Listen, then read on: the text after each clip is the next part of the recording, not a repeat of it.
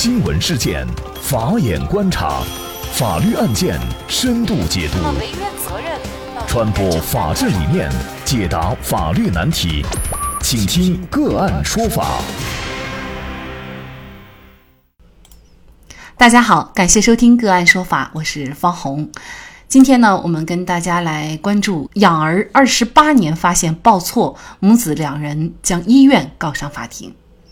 二十九年前，儿子王烨出生于上海市第一妇幼保健院。然而，在他成长的过程当中，一直有亲友的闲言碎语，说他和父亲啊长得完全不像。为此呢，王烨的父母还心生隔阂，以至于离婚。直到两年前，为了弄清楚自己的身世，王烨第一次提出了做一次亲子鉴定，结果却让全家人惊讶不已。原来王烨不仅和自己的父亲，甚至和自己的母亲都没有血缘关系。母亲张女士拿出儿子在医院出生时的照片对比满月照，发现儿子出生时的嘴巴、鼻子确实和满月时有些不一样。张女士思来想去，最后觉得问题应该出在医院，猜测是出生时孩子在医院就被抱错了。张女士回忆，当时医院实行母婴分离制，母亲和婴儿分别是住在两个楼层。出生三天以后才允许母亲哺乳。王烨出生后三天，护士用大推车抱来孩子的时候啊，孩子一直哭，也不肯吃他的母乳。而临床的一位妈妈建议说：“吃吃我的看。”那王烨呢，就喝了这位妈妈的母乳，也不哭了。当时啊，他还不以为意。现在想起来，王烨当时手上也没有戴手环等辨别身份的东西。意识到问题可能出在医院以后，张女士就把上海市第一妇婴保健院告上了法庭。张女士向医院提出了两点诉求：一是请医院协助张女士寻找亲生儿子，协助王烨寻找亲生父母；二是要求医院赔偿二十八年来的各种损失，大概有一百三十万。那目前呢，上海市静安区人民法院已经受理了这起案件，在没有确凿的证据证明医院存在过错的情况下，院方是否有义务帮忙找到另外一双母子？除此之外，院方还应该承担什么样的责任？就这相关的法律问题，今天呢，我们就邀请云南硕鑫律师事务所医疗纠纷专业律师张海丽律师和我们一起来聊一下。张律师，你好。啊，主持人好，听众朋友们，大家好。这养育了二十八年，才知道孩子不是自己的亲生的。这作为孩子呢，才知道自己的一双父母又不是自己的亲生父母。那么这是怎样的一种心情？那对于王烨的父母和王烨来说呢？我想找到自己的亲生儿子、亲生母亲，在目前来说应该是最重要的头等大事。但这不等于作为院方就难辞其咎。那么。目前呢，据相关的新闻媒体报道，似乎我们还没有看到能够足够有证据证明医院方存在过错，因为是二十八年了。那么王烨的母亲仅凭回忆和猜测，认为是院方搞错了。那么在这种情况下，院方有义务帮忙这对母子找到另外一双母子吗？呃，当我看到这条新闻的时候呢，呃，我的心情也非常的沉重。那我们人与人之间最为重要的就是情感，亲情、友情、爱情都很重要，尤其是亲情。我认为，呃，在我们一生当中最难以割舍的就是亲情。那本案当中，当王业及养父母知道事实真相后，最初的想法就是找到亲生的父亲或者是儿子，但之后呢，如果是找到了。王爷是否愿愿意回到亲生父母的身边？张女士又是否愿意同自己的亲生儿子共同生活？然后，即便是在一起生活，那他们又是否能够建立一个良好的情感？这些都是未知数。那如果说找不到，那他们三个当事人对此又是否能能够做到一个释怀？这也是 很难说的问题。呃，上边这一系列的问题都不是我们能够用法律所解决的。那我们经常会说养育之恩大于生育之恩。王烨和养父母共同生活了近三十年，呃，相信他们之间的情感不会因为找到亲生父亲或者是儿子而改变。那不管本案的结果怎样，希望王烨和他的养父母能够尽快的恢复到平静的生活当中。当然，我们知道这会很困难。另外，呃，我认为院方有义务帮助张女士一家寻找其亲生儿子及养父母。王烨最初的身份信息。仍保存在医院，医院有义务向王烨及其养父母提供当时张女士及王烨的住院病历资料。同时，医院在进行排查之后，应该向王烨及其养父母提供寻找亲生父母及儿子的相关线索，并给予协助。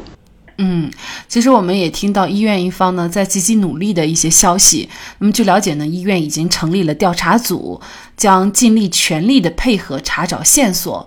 那么同时呢，作为张女士母子的这个代理律师呢，呃，认为呢，由于疑似报错的时间呢是在近三十年前，那么医院方面调档的工作量也十分巨大，因此呢，呃，医院呢也耗时四个多月从国外进口了一台专门读取病历资料的机器。那如今呢，将疑似可能报错的家庭呢是锁在了，作为院方，就是除了帮忙找。另外一双母子以外，他们还应该承担一个怎么样的责任呢？呃，如果那个最后经过判决确认，确实是由于医院的过错造成抱错了孩子，那院方除了赔礼道歉，帮王业及其养父母找到他们的亲生父母或者是儿子之外呢，还应该承担相应的赔偿责任。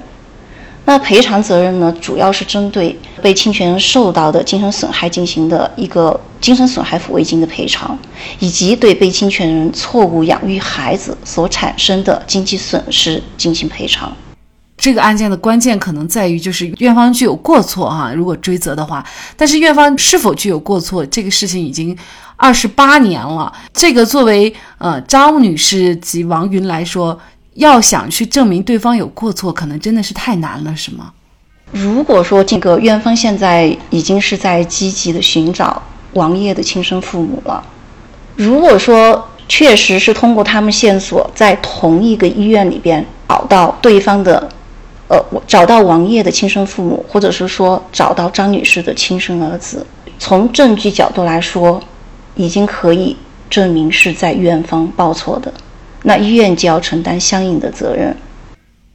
嗯，其实比较矛盾哈。院方一面积极协助张女士和王先生去找到他们的亲生儿子或者亲生父母，但是一方呢，如果是说他们找到了，那么就确实证明过错在自己，还要承担相应的赔偿责任。那么不知道在这种情况下，院方是否会积极主动、负责任的态度来对自己的这个过错进行一个认错和纠错哈？应该说，无论院方最终承担多大的赔偿责任，其实也弥补不了作为王烨和张女士错认了这么多年，还目前为止对自己的。亲生儿子父母呢不知道去处的这种焦虑哈，像这个案子呢，大家也在担心，就是我自己的孩子有没有报错哈。那么作为有多年临床医师经验的律师，呃，张律师，您认为这个孩子报错的在医院里面，呃，这个几率大吗？我认为几率不大，但是呢，由于抱错孩子之后所造成的损害后果。是我们无法用简单的返还方式就能够解决的。在临床上呢，我认为就该问题应该做到一个零差错率。当然，为了避免同类差错的发生，国家卫生计生委办公厅于二零一三年九月三日印发了《加强产科安全管理十项规定》。该规定中要求医疗机构建立新生儿身份识别交接制度和流程。新生儿交接时呢，需由交接双方的医护人员和家属签字确认。呃，如果新生儿需要去做检查或者是治疗的话，那离开原病区，那必须是由家属进行陪同的。然后在二零一四年三月十四号呢，又发布了医疗机构新生儿安全管理制度，要求产科实行母婴同事，加强母婴同事陪护和探视的管理。然后在住院期间，产妇和家属呢未经许可是不得擅自抱婴儿离开母婴同室区的。如果是因为医疗或者是护理工作的需要，婴儿需与母亲分离的时候，医务人员必须和产妇或者是家属做好婴儿的交接工作，严防意外。新生儿住院期间需要佩戴身份识别的一个腕带，如果说有损坏丢失，应当及时的补办，并认真的核对确认无误。当然，在完善相关管理制度的同时呢，也请我们医务人员在工作中除了严格执行规章制度之外，工作再认真一些，再仔细一些，做到本类事件发生的零差错率。我们看到的这个消息呢，说目前呢疑似可能报错的家庭锁定在了一百个左右，那么大家心里就会很担心，就是怎么会有这么多个呃疑似报错的家庭？那么为什么当时的这个医院没有给孩子佩戴相应识别身份的手环？这个大家都是疑问。怎么说来说，它也是从经济方面是非常发达的一个城市，应该管理上也不会差，而且呢又是专门的妇婴保健院啊，可能主要就是以生育。育孩子、接生孩子呃为主，那么这样一个医院都会犯错误，那么我们大家就会很担心。比如说其他的不发达地区的医院会不会也出现类似的情况？您怎么看这个案子呢？我觉得，如果王烨是在医院报错的话，我认为是由于医院管理上的失误所造成的。我们看到相关的那个新闻报道上，张女士提提供的一个信息，就是王烨当时。手上没有戴手环等辨别身份的东西，这就为差错的发生提供了一种可能性。在临床当中，新生儿不仅需要戴腕带，同时包裹新生儿的那个报备上都需要有一个识别的标牌。另外，医务人员还需要严格的执行交接班制度，以防止抱错孩子事件的发生。当然，在当时的。情况之下呢，医院产科的护理模式是母婴分离，然后新生儿集中进行管理以及人工喂养，这也是发生抱错婴儿的一个因素。在九二年以后呢，呃，各医院就陆续的采取了呃母婴同室的护理模式，这也为避免报错婴儿的发生起到了一个积极的作用。当然，主持人您提到的一个就是。呃，锁定一百人的这个 呃观点的话，我认为是，呃，不是说有一百个家庭的婴儿报错了，而是将寻找王烨亲生父母的线索锁定在这一百个家庭当中。至于王烨的亲生父母，最后呢是可以通过 DNA 的鉴定确定下来的。因为当时在那个医院生产的呃同一时间段的话，他锁定那么多的一个对象，最终他会通过排查之后锁定王烨的亲生父母是谁。嗯，那如果是这样呢？呃，我们就是应该好好理解相关的给出的信息的具体的含义了啊。无论最终结局怎么样，我觉得都希望。作为王爷也好，还是作为另外一位被报错的孩子也好，都能够不忘亲恩，不忘养恩，把这双方的父母都像亲生的父母一样去好好的嗯感恩去对待，可能这才是一个比较让人觉得比较满意的结局了哈。我我在此也希望就是张女士家能够得到一个。呃，圆满的结果，在这里呢，也再一次感谢云南硕鑫律师事务所医疗纠纷专业律师张海丽律师。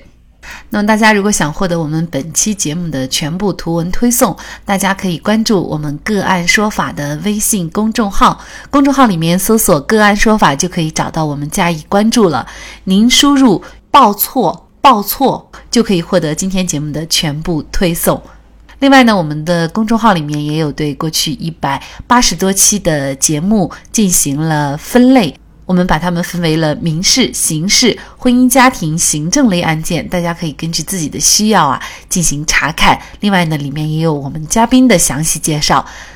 如果您在生活、工作、生意当中遇到一些法律问题，寻求解决。也欢迎大家向我们进行咨询，您可以直接添加幺五九七四八二七四六七的微信号进行咨询，也可以直接电话咨询。